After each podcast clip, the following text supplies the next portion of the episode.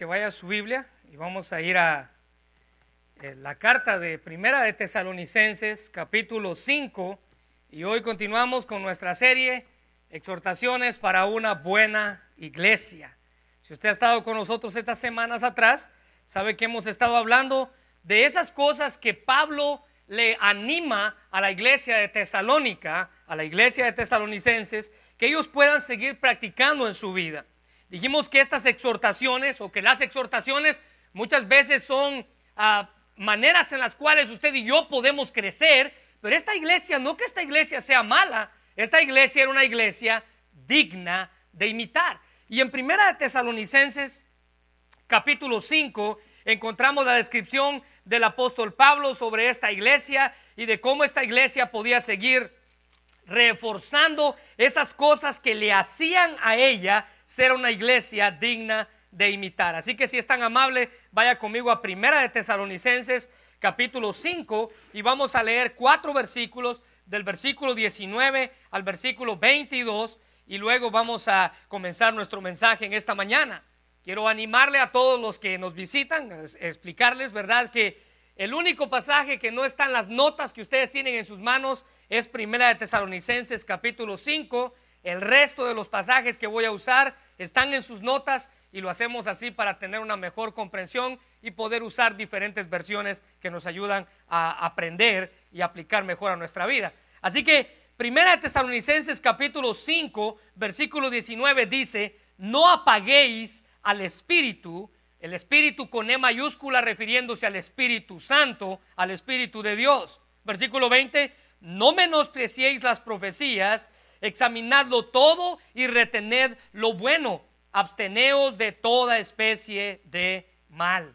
Exhortaciones prácticas para una buena iglesia. Y les dije, no que la iglesia de Tesalónica sea mala, dijimos y hemos hablado estas semanas atrás que ella era una iglesia digna de imitar, una iglesia digna de imitar. Pero Pablo hace esta serie de exhortaciones, de requerimientos, como es el tema de esta, de esta mañana, requerimientos o demandas espirituales para una iglesia, para que la iglesia fuera mejor de lo que era. Cabe mencionar que todos necesitamos de algo que nos mantenga caminando en la línea correcta. Bueno, Pablo le estaba dando estos lineamientos a la iglesia de Tesalónica para que ellos siguieran caminando en la línea correcta.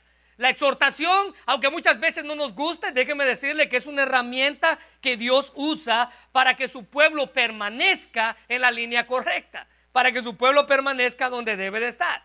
No siempre nos gustan las exhortaciones, pero son necesarias. Y los tesalonicenses habían aprendido a vivir regidos por las palabras del apóstol Pablo para ellos. Ellos, si usted se recuerda, estas semanas atrás habíamos hablado que ellos honraban a sus líderes. Ellos tenían en alto a las personas que les dirigían, a las personas que les enseñaban. Ellos los tenían en una posición grande, les rendían tributo. Eh, también decíamos que ellos amonestaban a los ociosos, alentaban a los que estaban desanimados, sostenían a los que eran débiles y eran pacientes para con todos. E, era una clase de comunidad cristiana en la cual uno podía sentirse cómodo. Ellos dice la Biblia que permanecían alegres, ellos eran una iglesia que permanecía orando constantemente y ellos eran una iglesia que daba gracias siempre. Era una comunidad que tenía una actitud que usted y yo debemos de imitar. Ellos eran un ejemplo a seguir. Pero Pablo quería ayudarles en esta ocasión, en este pasaje que vamos a tratar, Pablo quería ayudarles a madurar aún más espiritualmente. Si usted se recuerda, esta iglesia tenía poco de haberse fundado. Algunos consideran que cuando Pablo escribió esto, ellos tenían un par de meses de haber sido constituidos como una iglesia. Ellos tenían poco de haberse, de haberse convertido al Evangelio. Ellos tenían poco de haber escuchado el mensaje de salvación. Así que Pablo dice y se propone con este pasaje que vamos a estudiar ayudar a esta iglesia a que ellos alcancen la madurez espiritual al igual que nosotros. Alguien escribió sobre la madurez, hablando de eso, si usted tiene ahí sus notas, esta persona decía, este escritor decía, La madurez es como la habilidad de controlar y equilibrar pensamientos, voluntad y sentimientos. La capacidad de tomar una decisión y sostenerla. De encarar disgustos, frustraciones, incomodidades y derrotas sin quejarse por ellas. Es ser lo suficientemente humilde para decir, me equivoqué. Es mantener la palabra, superar las crisis. Es vivir en paz y en armonía con todo lo que nos rodea. Pablo le escribió a una iglesia que necesitaba seriamente estar madura y esa era la iglesia de Corintios. Y el apóstol Pablo le escribe en Primera de Corintios capítulo 14 versículo 20, amados hermanos, no seáis infantiles en su comprensión de estas cosas. Ellos estaban haciendo cosas que ni siquiera ellos entendían. Y Pablo les dice, miren, ustedes el problema es que ni siquiera ustedes están entendiendo lo que están haciendo. Se están comportando como niños.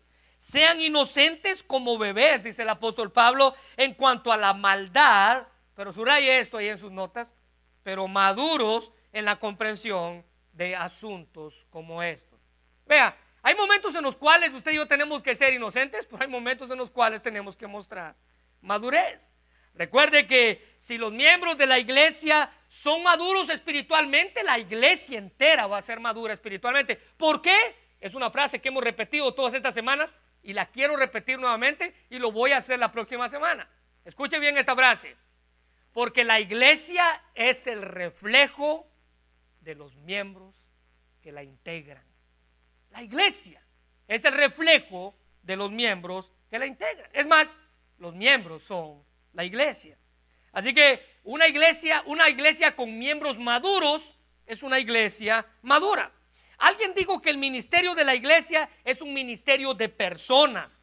Y cuando una iglesia vive, vive por las personas que están dentro de ella, porque las personas que están dentro de ellas están vivas y activas. Y cuando una iglesia se marchita y muere, es porque los no es porque los ladrillos y la mezcla, dice esta persona, se hayan deteriorado. No es porque estaban mal puestos los ladrillos y la mezcla.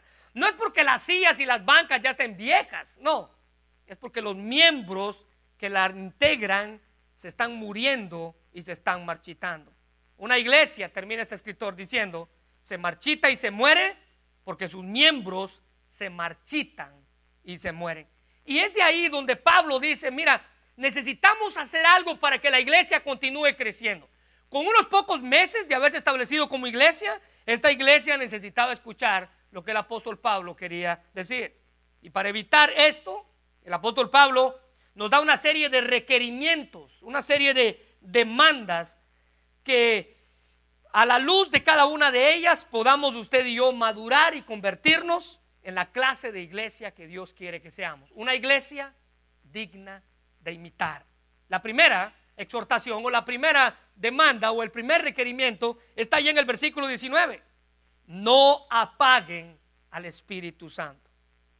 Mire, cuando Cristo ascendió al cielo, Él hizo la promesa de que vendría otro consolador, uno igual que yo, pero diferente, uno igual que yo, pero diferente, refiriéndose al Espíritu Santo. El Espíritu Santo tendría una labor dentro de los seres humanos, especialmente dentro de aquellos que han recibido a Jesucristo en su corazón, dentro de aquellos que han pasado de una muerte espiritual a vivir espiritualmente. El Espíritu Santo tenía una obra y una labor y esa consiste en la convicción. Esa es la primera labor del Espíritu Santo. La Biblia dice que el Espíritu Santo iba a convencer o convence al mundo de sus pecados. Juan capítulo 16, versículo 7 dice, pero yo os digo la verdad, os conviene que yo me vaya, Jesús hablando, porque si no me fuera, el consolador no vendría a vosotros, mas si me fuere, os lo enviaré. Versículo 8, y cuando Él venga, subraya esto por favor, el consolador, el que ha de venir igual que yo, pero diferente a mí, Él os convencerá al mundo de sus pecados, de justicia y de juicio. Así que Cuando usted y yo aceptamos a Cristo en nuestro corazón y le hemos entregado nuestra vida, es el Espíritu Santo quien viene a morar dentro de nosotros, trayendo convicción en nuestra vida de las cosas buenas y las cosas malas que usted y yo hacemos. Su obra es ayudarnos a cumplir la voluntad de Dios en nosotros. Mire lo que dice Juan 14, 17. El Espíritu de verdad al cual el mundo no puede recibir porque no le ve ni le conoce, pero vosotros le conocéis porque mora y estará, hágale un círculo, en vosotros. No a la par de nosotros, sino dentro de nosotros. En significa dentro de. Usted no vive con el Espíritu Santo, el Espíritu Santo vive dentro de usted. Si usted ha aceptado a Cristo en su corazón. El Espíritu Santo vive dentro de usted. Versículo 20 del capítulo 14 de Juan. En aquel día vosotros conoceréis que yo en mi Padre, que yo estoy en mi Padre y vosotros en mí y yo en vosotros. Porque el Espíritu Santo vive dentro de nosotros. Es Dios mismo quien vive dentro de mí. El Espíritu Santo, hermanos, trabaja en el acto de la regeneración para unirnos a Cristo a través de la fe. El objetivo de la obra del Espíritu Santo es transformarnos a semejanza de Cristo. Y Él, y él usa el proceso de esa obra para transformarnos a esa clase de semejanza. Lo que en el Nuevo Testamento significa o se describe como la santificación. 1 Corintios 6, 11. Y esto erais algunos y ya habéis sido lavados y habéis sido santificados, ya habéis sido justificados en el nombre del Señor Jesús y por el Espíritu de nuestro Dios. Cuando más débiles nos sentimos, dice Pablo, el Espíritu Santo es quien nos fortalece en medio de nuestra debilidad, así como Él, según Romanos 8:26, intercede por nosotros a Dios. Podemos estar confiados en su labor. Romanos 8:26 y de igual manera el Espíritu nos ayuda en nuestra debilidad, nos fortalece en nuestra debilidad, pues qué hemos de pedir como conviene, no lo sabemos, pero el Espíritu, con E mayúscula, refiriéndose al Espíritu Santo de Dios, intercede por nosotros con gemidos indecibles. Y al pensar en la obra del Espíritu Santo, el apóstol Pablo nos anima a nosotros a no apagar ese espíritu en nuestra vida. ¿Sabe? Frecuentemente en el Nuevo Testamento el Espíritu fue representado con una llama de fuego.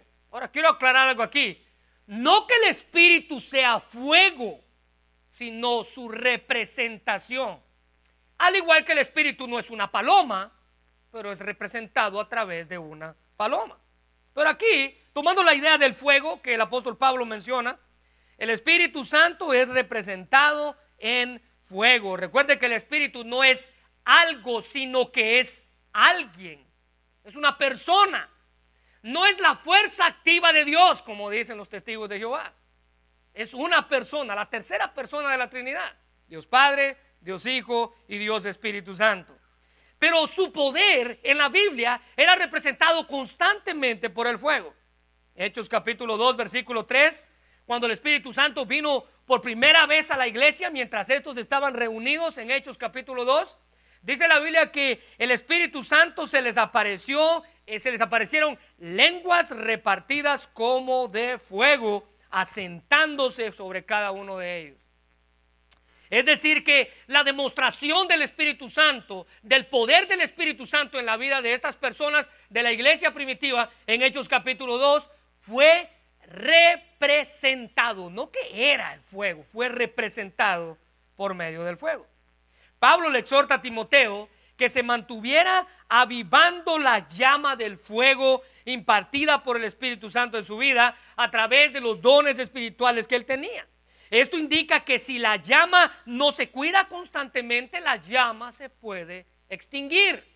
Según Timoteo capítulo 1 versículo 6 dice, por lo cual te aconsejo que avives el fuego del don de Dios que está en ti por la imposición de mis manos. Así que hermanos, el apóstol Pablo dice aquí, no apaguen al Espíritu Santo. El apagar al Espíritu Santo es apagar su poder en nuestras vidas. De ahí que la versión Dios habla hoy, ahí en sus notas, la exponga, no apaguen el fuego del Espíritu de Dios. Ahora, ¿cómo podemos apagar ese fuego en nuestras vidas? Mire, déjeme decirle que no hay nada más fácil que apagar un fuego. Usted agarra una cubeta de agua, la vierte en el fuego y el fuego se extinguió. Ya no más fuego.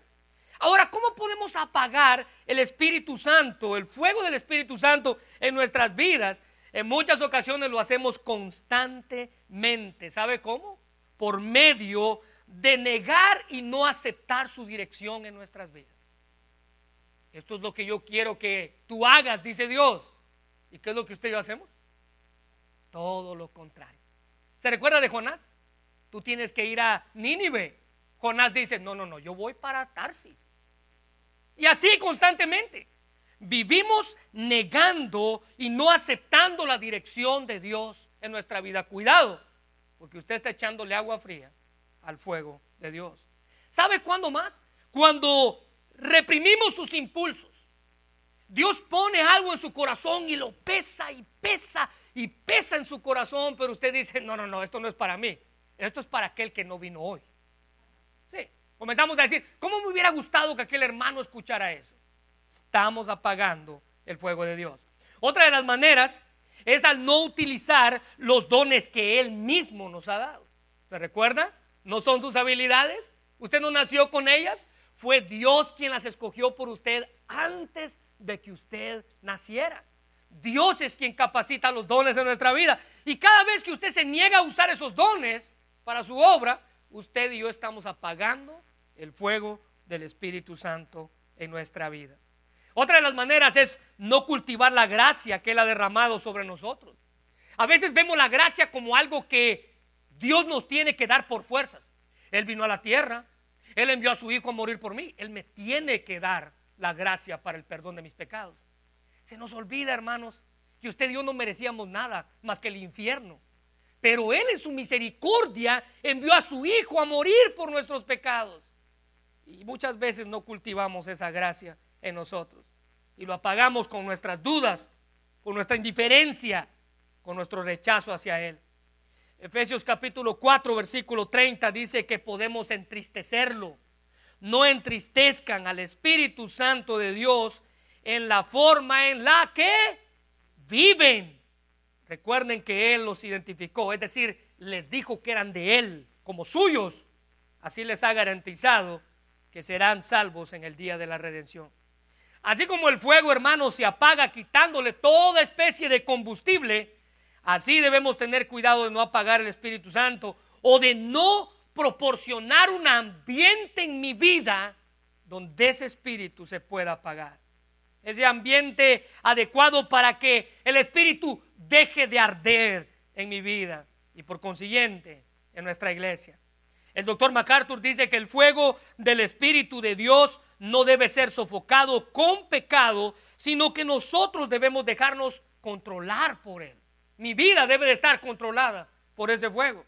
Y Pablo nos da esta idea de imperativo diciendo, no lo apaguen, no lo apaguen, no lo apaguen.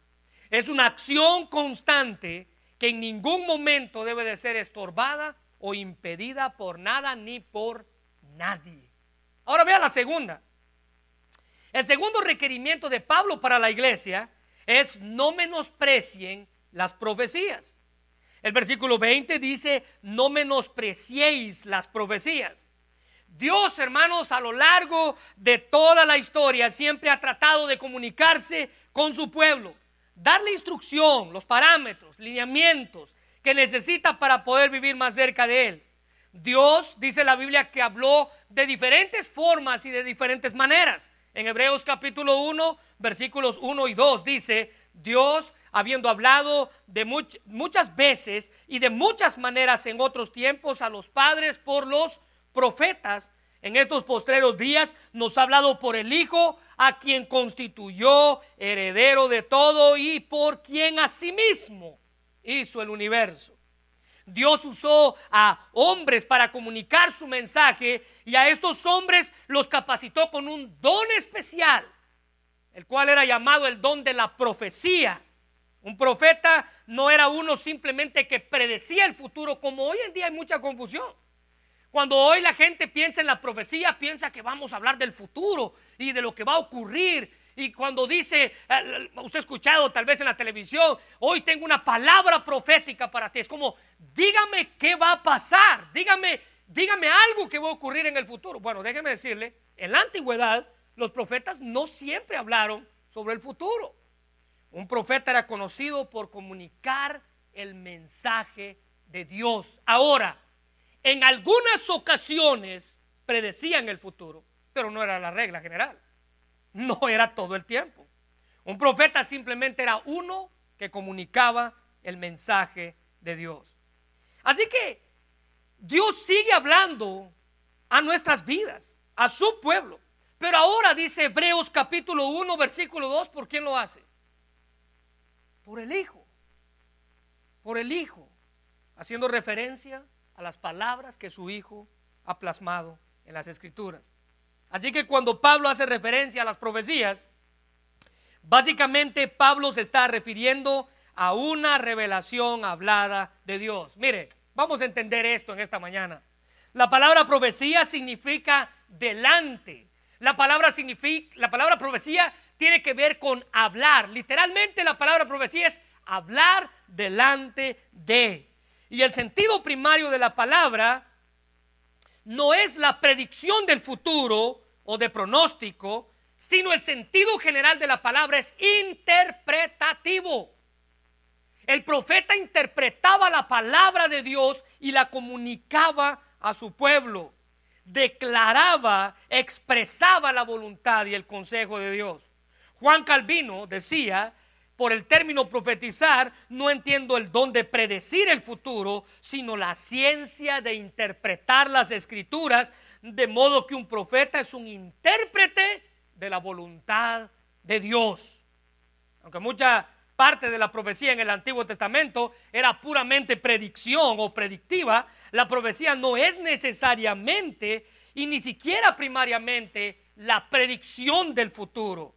Es la declaración de aquello que no puede ser conocido por medios naturales, es la proclamación de la voluntad de Dios, tanto si es con referencias pasadas o futuras. Estas profecías son mensajes que se proclamaban con la autoridad de Dios a través de un vocero, a alguien a quien se le denominaba profeta, cuyo bien era bien reconocido y no debe tratarse con ligereza porque tiene su origen divino, siempre que se predique o lea la palabra de Dios, debe ser tenida o recibida con gran seriedad. Y es aquí, aparentemente, en la iglesia joven de Tesalónica, donde Pablo está hablando estas cosas, que se tomaba el don de profetizar o incluso la misma profecía, es decir, el mensaje de Dios en poco. Los corintios, hermanos, ponían otros dones por encima de este don. Es más, mire, no vamos a entrar en debate aquí, pero los corintios daban preeminencia, por ejemplo, al don de lenguas en lugar de al don de predicar la palabra. Ellos decían que mientras más lenguas una persona hablara, más santo era. Y era la iglesia más perversa que existía. Fíjese cómo está de contradictorio. Porque Pablo tiene que decirles, no, no, no, ustedes están equivocados. 1 Corintios 4.1. Seguir el amor, procurar los dones espirituales, pero sobre todo, prediquen la palabra, profeticen, hablen el mensaje de Dios. O sea, está bien que practiquen los dones, pero el que predica, que lo haga constantemente. 1 Corintios capítulo 14, versículo 3, pero el que profetiza habla a los hombres para edificación, exhortación y consolación. Capítulo 4, versículo, capítulo 14, versículo 4, el que habla en lengua extraña, a sí mismo se edifica, pero el que profetiza, edifica a la iglesia.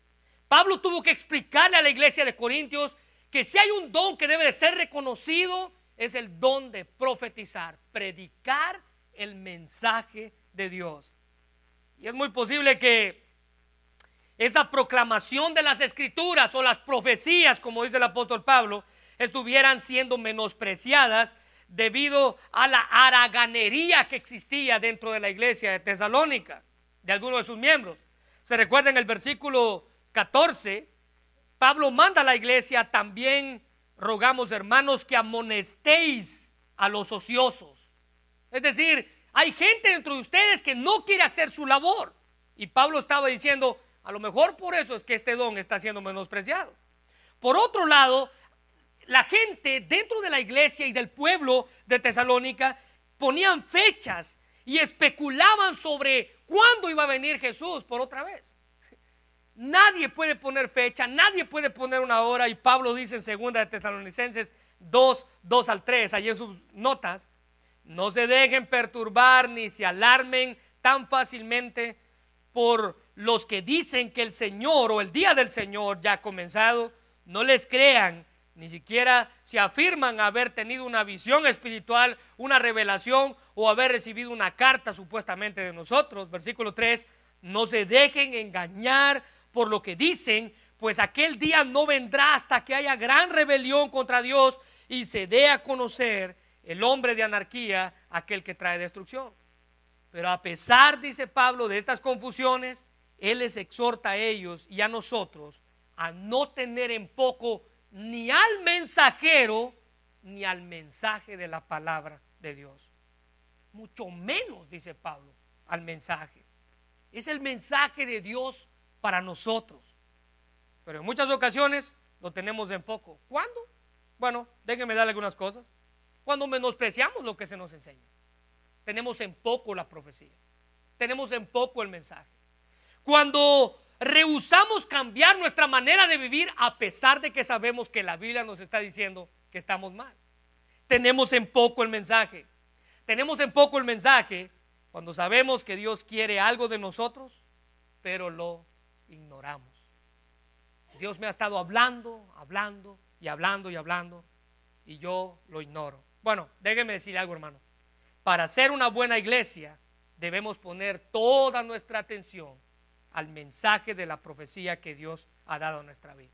Ahora vea la tercera, el tercer requerimiento, la tercera demanda para la iglesia es examinen y retengan. Versículo 21 Examinadlo todo y retener lo bueno.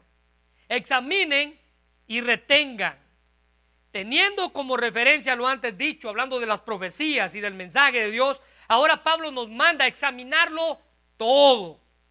Este es un llamado a elaborar un examen cuidadoso y discernir entre el resultado que se obtuvo.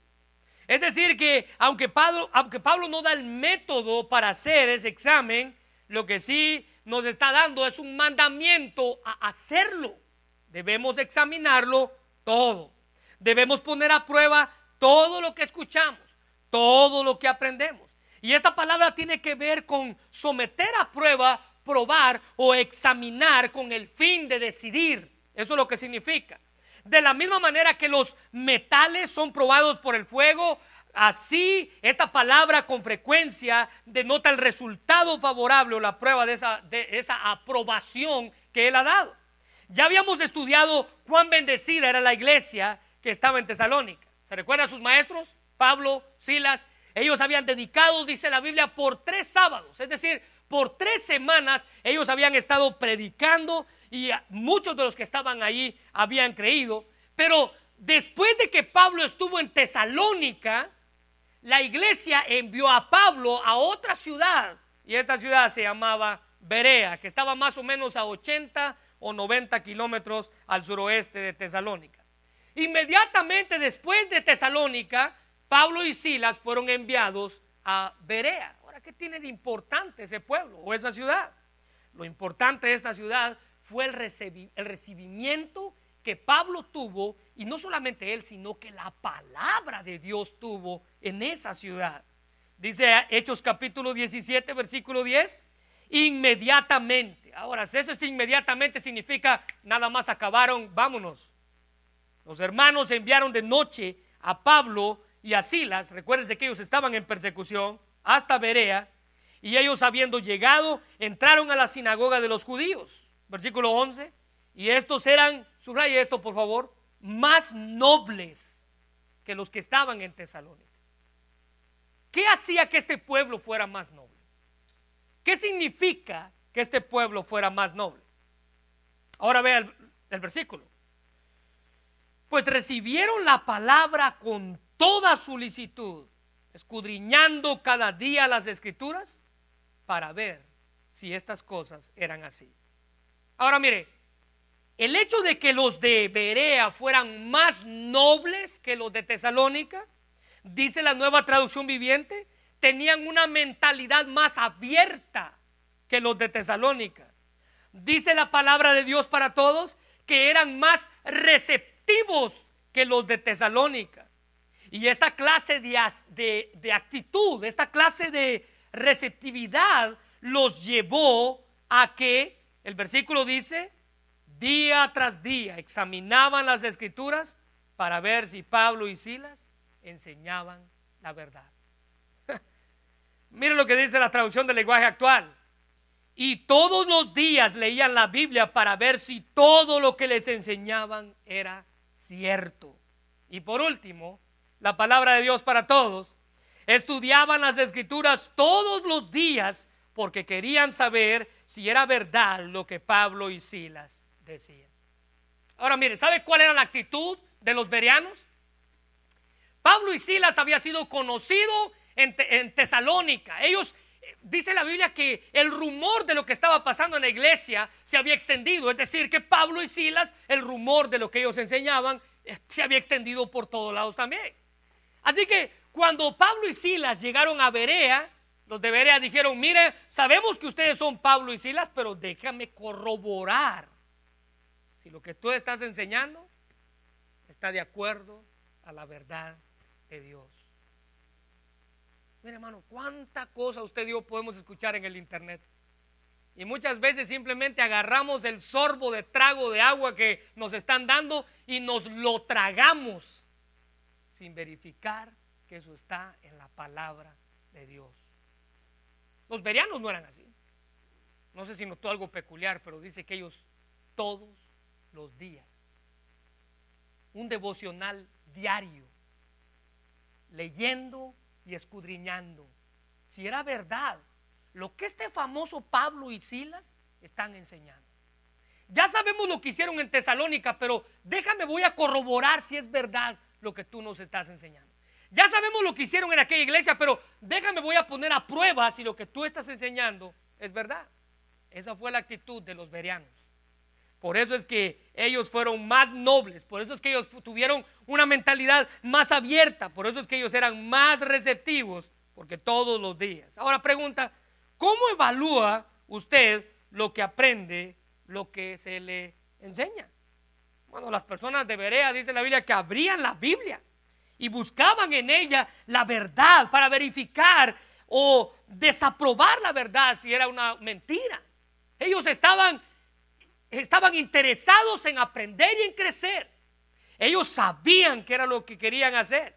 Siempre comparaban lo que escuchaban con la Biblia. Lo que la Biblia dice pesa más que lo que Pablo y Silas podía decirnos, era su lema. Un predicador o un maestro que da el mensaje verdadero de Dios nunca va a poner contradicción, nunca se va a apartar de la Biblia, nunca va a exponer sus propias ideas. Hebreos 5:14 dice, el alimento sólido es para los que son maduros y los que los que a fuerza de práctica están capacitados para distinguir entre lo bueno y lo malo. Porque mientras más usted se dedique a examinar todo en su vida, mayor será la capacidad que usted va a tener para discernir entre lo bueno y lo malo, entre lo que conviene o lo que no me conviene. Cuando tengan claro esto, usted debe, dice la Biblia, examinarlo todo, pero retener lo bueno. Y el verbo aquí ah, tiene dos significados distintos. Está ya en sus notas. El primero es detener, impedir, y el segundo es retener, poseer. Y a este es el que Pablo se apunta. Retener, poseer. 1 Corintios 10, 23 dice, todo me es lícito. Es decir, yo puedo hacer todo lo que yo quiera, pero no todo en la vida me conviene. Todo me es lícito, pero no todo me hace madurar, no todo me edifica. Así que cuando se haya separado la escoria del metal, usted va a saber qué es lo que le conviene. Entonces debemos quedarnos con lo bueno, dice Pablo, reténgalo, retener, poseer, atesorar lo que nos conviene, lo que es bíblico. Todo lo demás puede esperar, aparte de mi vida. Esto no es un llamado a escoger únicamente lo que me conviene, porque a veces somos buenos para eso, ¿verdad? Lo que me conviene lo tomo y lo que no me conviene, ah, esto no es para mí. No, usted debe retener lo bueno y deshacerse de lo malo. Y la última ah, requerimiento, el último requerimiento, la última demanda que Pablo le hace a la iglesia está en el versículo 23, 22, perdón, y estos versículos todos van de la mano. Versículo 22, absteneos de toda especie de mal. Literalmente, aléjese en sus notas, aléjese de todo mal. Aléjese de todo mal. Después de haber hecho un examen y determinar toda especie de maldad, debemos desecharla en nuestra vida. Ahora, cabe mencionar, hermanos, que usted no va por la vida probando todo para saber si eso le conviene. Mira, hay cosas que usted no tiene que probar. Eh, mira, hay, hay, personas, de verdad, hay personas que, especialmente en este país, hay personas que cuesta creer pero estoy seguro que muchos de nosotros, en el contexto en el que vivimos, en nuestros países, nunca probamos las drogas. Yo soy uno de ellos. Yo nunca probé las drogas. Probé otras cosas, pero nunca las drogas. Y a veces a los americanos les cuesta creer eso, les cuesta creer que alguien en su juventud nunca pudo haber hecho algo así. ¿Por qué? Porque estamos rodeados de gente que lo hace, porque tú no lo haces. Usted no tiene que ir por la vida probando y decir, oh, esto no me gustó, no me conviene. Esto no me gustó, no me conviene. Esto me gustó y me conviene. Usted no va por la vida probando. Pablo dice nada más, apártese, apártese. Dios es quien nos da la capacidad de discernir entre lo bueno y lo malo. Pero de lo malo, dice Pablo, usted necesita alejarse inmediatamente. Mire, Déjeme decirle cuál es el problema con muchos de nosotros. El problema es que mientras más se nos advierte sobre el mal, más ganas tenemos de hacerlo. Así somos los seres humanos de extraños. Mientras más se nos advierte del mal, más tenemos ganas de hacerlo. Pareciera que el tema favorito de las canciones y las novelas en nuestros días es amor prohibido. Es como, mire, cuando usted, mire, cuando usted le agrega prohibido a lo que sea, se despierta algo en su mente, porque es prohibido. Yo lo quiero, lo quiero, lo quiero y lo quiero. Todo lo que tenga prohibido agregado a algo, usted lo quiere. Y déjeme darle un ejemplo. A un niño usted le da una instrucción y a ese niño le dice, esto, papito, no se toca. ¿Qué cree usted que es lo primero que él quiere hacer? Hay algo dentro de su corazón y dentro de su mente que lo dice, yo lo quiero tocar. Yo lo quiero tocar. Crecemos y seguimos igual. Se nos advierten las cosas y usted dice dentro de su mente, eso es lo que yo quiero. Y miren, vemos cómo esas pequeñas cosas van destruyendo el testimonio de los cristianos. Debemos recordar, hermanos, que el fin nunca justifica los medios.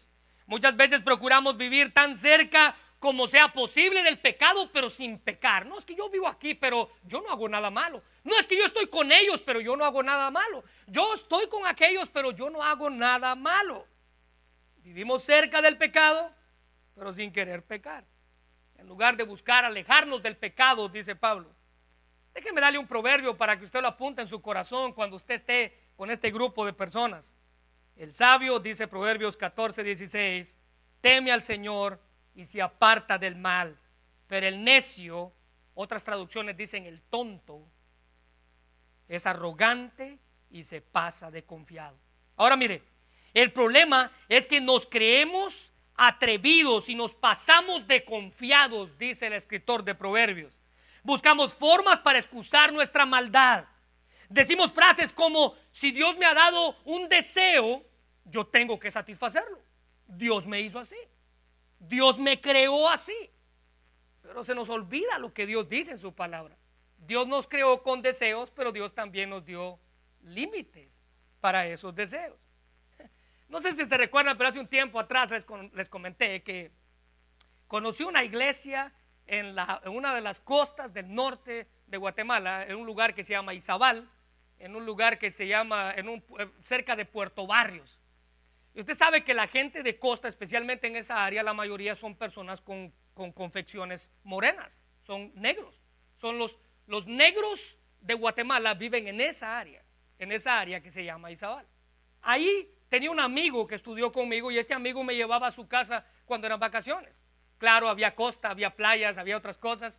Y nosotros íbamos a su casa. Cuando íbamos a la iglesia con él, ahí conocí un hombre, si alguna vez les comenté. Este muchacho que oscilaba entre los 25 o 30 años de edad, estaba soltero, era músico de la iglesia. Y una vez hablando en esas reuniones en las cuales nos sentábamos a platicar, él decía que eh, él se metía con cuanta mujer podía porque a Dios, decía él, le interesa mi alma y no mi cuerpo. Ahora mire, cuando usted es nuevo en el Evangelio, como lo era yo, y escucha a alguien decir eso, como que hay algo que no, no encaja. Hay algo que no, no, no entra donde tiene que entrar. Y esta persona afirmaba y él decía, a Dios le interesa mi alma y no mi cuerpo. ¿Qué estaba haciendo él? Excusando su pecado. ¿Qué estaba haciendo él? Excusando su maldad. Otra de las cosas es otra de las cosas que usamos para excusar nuestro pecado, para excusar nuestra maldad, es que decimos, Dios desea que yo soy feliz y este hombre o esta mujer ya no me hacen feliz. Dios desea que yo sea feliz. Dios sabe que no soy perfecto y la mentira era la única opción, así que tuve que mentir. Dios sabe que no soy perfecto. Bueno, todas estas experiencias son muy comunes en la vida diaria lo triste es que muchas veces estas cosas se, dicen seguros de que esto es lo correcto. Todas estas frases que les acabo de mencionar. Y en esas experiencias, Pablo dice que no hay nada que tener que ver con esas cosas. Tú dices, apártate de eso. Debemos rehusar todo aquello que no tiene, que tiene ese aspecto dudoso, que no es claro en nuestras vidas, que es desagradable, que es perverso. Satanás, hermano, siempre busca traernos por medio de lo que vemos. Todas las tentaciones en nuestra vida son atractivas, atacan nuestros sentimientos, parecen formas creativas de llamar nuestra atención. Pero mire lo que dice Proverbios 4:27. No te desvíes a ningún lado, aparta tu pie de la maldad. Proverbios capítulo 3, versículo 7 dice, no te dejes impresionar por tu propia sabiduría, en cambio teme al Señor y aléjate del mal. En nuestra vida, hermanos, no podemos jugar o coquetear con la maldad, dice Pablo. Usted aléjese de ella. Debemos apartarnos de ella. El problema está en que si jugamos con ella, ni siquiera nos vamos a dar cuenta cuando estemos envueltos en esa situación. Ni siquiera nos vamos a dar vuelta, nos vamos a dar cuenta cuando estemos envueltos en esa situación. Así de adictivo es el pecado en los seres humanos. Así que el aborrecer lo malo y agarrar para usted lo que es bueno era una metáfora que se empleaba en aquel tiempo para la, la práctica que los cambistas hacían de cambiar el dinero por cosas o cosas por dinero. Era una práctica que se hacía. Ellos necesitaban ser experimentados cambistas para saber cuándo hacer un buen movimiento. Es decir, ellos necesitaban, lo mismo que nosotros necesitamos, tener el discernimiento para poder tomar decisiones correctas en nuestra vida. Todo lo que es pecaminoso, todo lo que es perverso, debemos alejarlo de nuestra vida. En el Salmo 1 tenemos una imagen perfecta de un hombre así. Vea conmigo, por favor, Salmo 1. Bienaventurado el varón que no anduvo en consejo de malos, ni estuvo en camino de pecadores, ni en silla de escarnecedores se ha sentado. ¿Cuál es la actitud de este hombre? Él se apartó de todo lo malo. No estuvo en camino de pecadores, no anduvo en consejo de malos, ni se sentó en la silla de los escarnecedores. Hermanos, nuestra actitud debe de ser lo que Pablo nos anima. No se junten, no se mantengan, aléjense de toda clase de mal. Colosenses 3, 1 al 3 dice, si pues habéis resucitado con Cristo, pongan sus ojos en las cosas de arriba. Busquen las cosas de arriba. Versículo 3, porque su vida está escondida en Cristo con Dios. A ver, ¿cuál de estas cosas yo necesito trabajar en mi vida? ¿Cuál de estas cosas yo necesito aplicar en mi diario vivir? Bueno, recuérdese, estos son requerimientos o demandas hechas para la iglesia. Solamente de esta manera, usted y yo va a poder convertirse en la clase de miembro que Dios quiere que usted sea. Solamente de esta manera vamos a poder llegar a ser una iglesia digna de imitar. Dios quiere que usted y yo tengamos esto aplicado a nuestra vida. Que podamos entender que por sobre todas las cosas necesitamos en primer lugar, dijimos, mantener vivo la llama del Espíritu Santo en nuestra vida. En segundo lugar, necesitamos apreciar lo que se nos enseña, tener en nuestro corazón actitud de poder vivir lo que Dios quiere que apliquemos a nuestra vida. En tercer lugar, debemos examinar y retener lo que nos conviene. Y por último, usted y yo debemos apartarnos de todo aquello que no nos edifica. Ese es nuestro llamado. Ese es el llamado para nosotros como iglesia. Si queremos llegar a ser una iglesia digna de imitar, necesitamos atender estas demandas, estos requerimientos de parte de Dios para nosotros.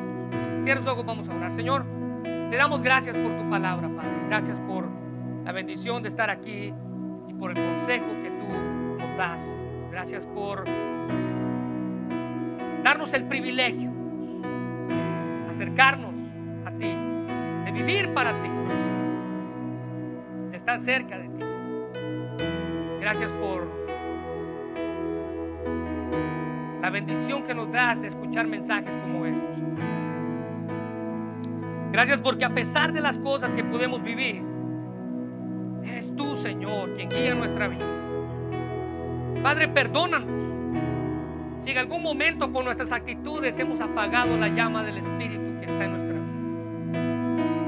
Está allí en nosotros. Él mora en nosotros cuando hemos aceptado el mensaje de salvación. Señor, gracias. Gracias porque el Espíritu es quien trae convicción a nuestra vida. El Espíritu es quien nos ayuda a permanecer. Nos fortalece, intercede por nosotros. Pero Señor, en muchas ocasiones nosotros apagamos ese Espíritu.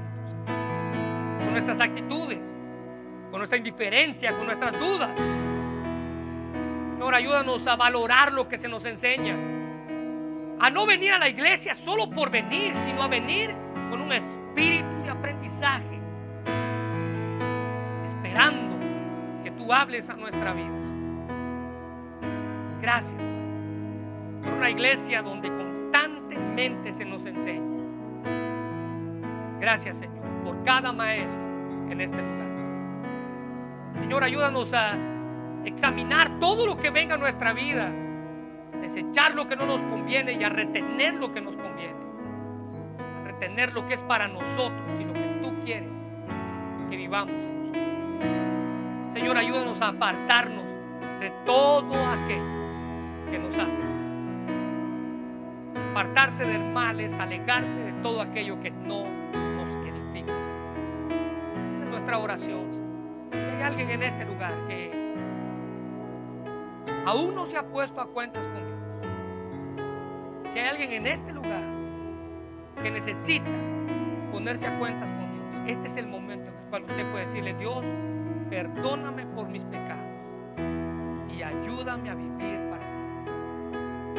Señor, yo sé que te he fallado. Yo sé que a lo mejor me alejé de ti. Yo sé que a lo mejor no hice lo que tú me pediste. Pero estoy aquí.